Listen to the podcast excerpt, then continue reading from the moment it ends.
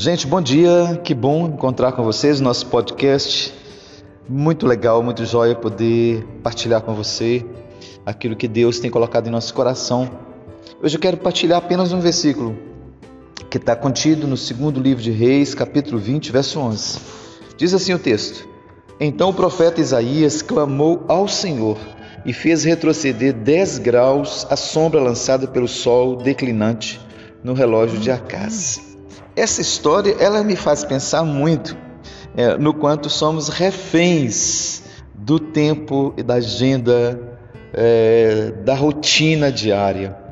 E esse texto explicando para você é, é uma fala do profeta Isaías em relação a um rei chamado Ezequias. O rei Ezequias ele ia experimentar um milagre e ele queria ter certeza de que aquele milagre seria da parte de Deus. Ele estava doente, ia receber a cura, havia uma promessa de Deus para isso, mas ele queria ter a certeza que aquilo era uma intervenção de Deus. E o profeta falou: então peça o sinal.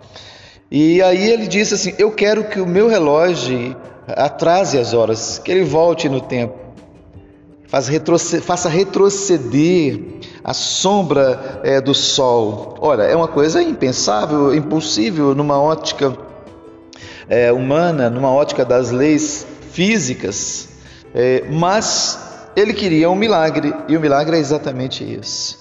E é essa a perspectiva que eu queria partilhar com você. É, nós nos tornamos tão é, racionais, tão, é, tão matemáticos, tão exatos, nós somos tão lógicos e a nossa vida é muito bem formatada nesse negócio, e a gente coloca a nossa vida é, numa agenda, numa rotina, e depois a gente se torna refém. A gente produz uma agenda e depois a gente se torna refém dela. Nós nos tornamos então é, escravos do tempo. E a perspectiva de tempo na ótica de Deus é diferente da nossa, porque Deus ele não é refém da agenda, ele não é refém do tempo. Então a ideia de tempo cronológico, de tempo linear, ele, ele não está na esfera de Deus. Deus não está sujeito a isso, ele está além do tempo, ele é soberano sobre o tempo. Nós somos reféns dessa relação espaço-tempo, tempo-espaço, mas Deus é eterno e é importante que a gente entenda que a gente vive num ambiente de um Deus que está além do tempo. Nós não somos apenas é, produto de uma conjuntura sócio é, de uma conjuntura espaço-temporal, nós estamos além disso porque temos um Deus transcendente que guia a nossa vida. Então, nem tudo cabe na nossa agenda, nem tudo cabe na nossa rotina, nem todas as experiências cabem é, no nosso calendário. A gente precisa entender que existe um projeto maior para a nossa vida, que Deus tem coisas maiores, que Deus tem milagres, que Deus tem maravilhas e que Ele não é refém da nossa agenda.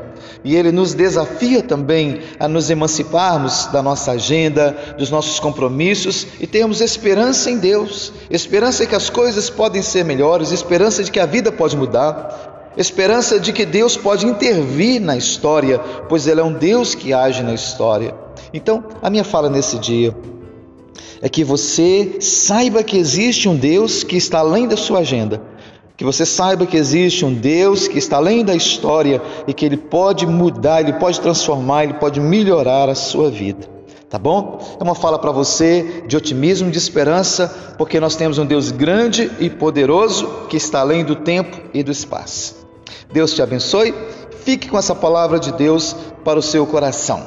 Um grande abraço.